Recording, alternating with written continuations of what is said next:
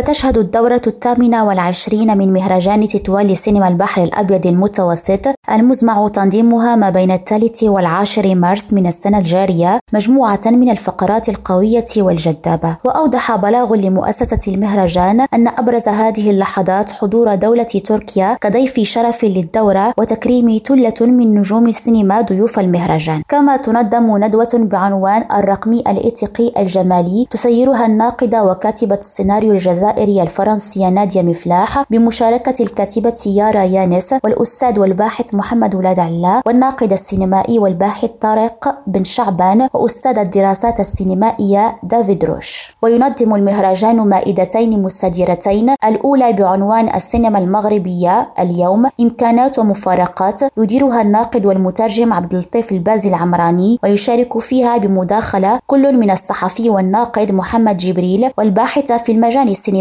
ليلى الشرادي والأستاذ الجامعي أنوار أوياشي. ويشارك في المائدة الثانية في موضوع جول كوادر سدى البحر الأبيض المتوسط كل من المخرج والمنتج علي الصافي والصحفي والناقد السينمائي سعد شكالي والأستاذ الجامعي عبد الكريم الشيقر. كما سيتضمن البرنامج توقيع كتاب عن فيلم أحداث بلا دلالة للمخرج مصطفى الذرقاوي بحضوره إلى جانب مؤلفة الكتاب الكاتبة ليا مورين والناقد والإعلامي أحمد بوغابة زين بجناتي ريم راديو طنجة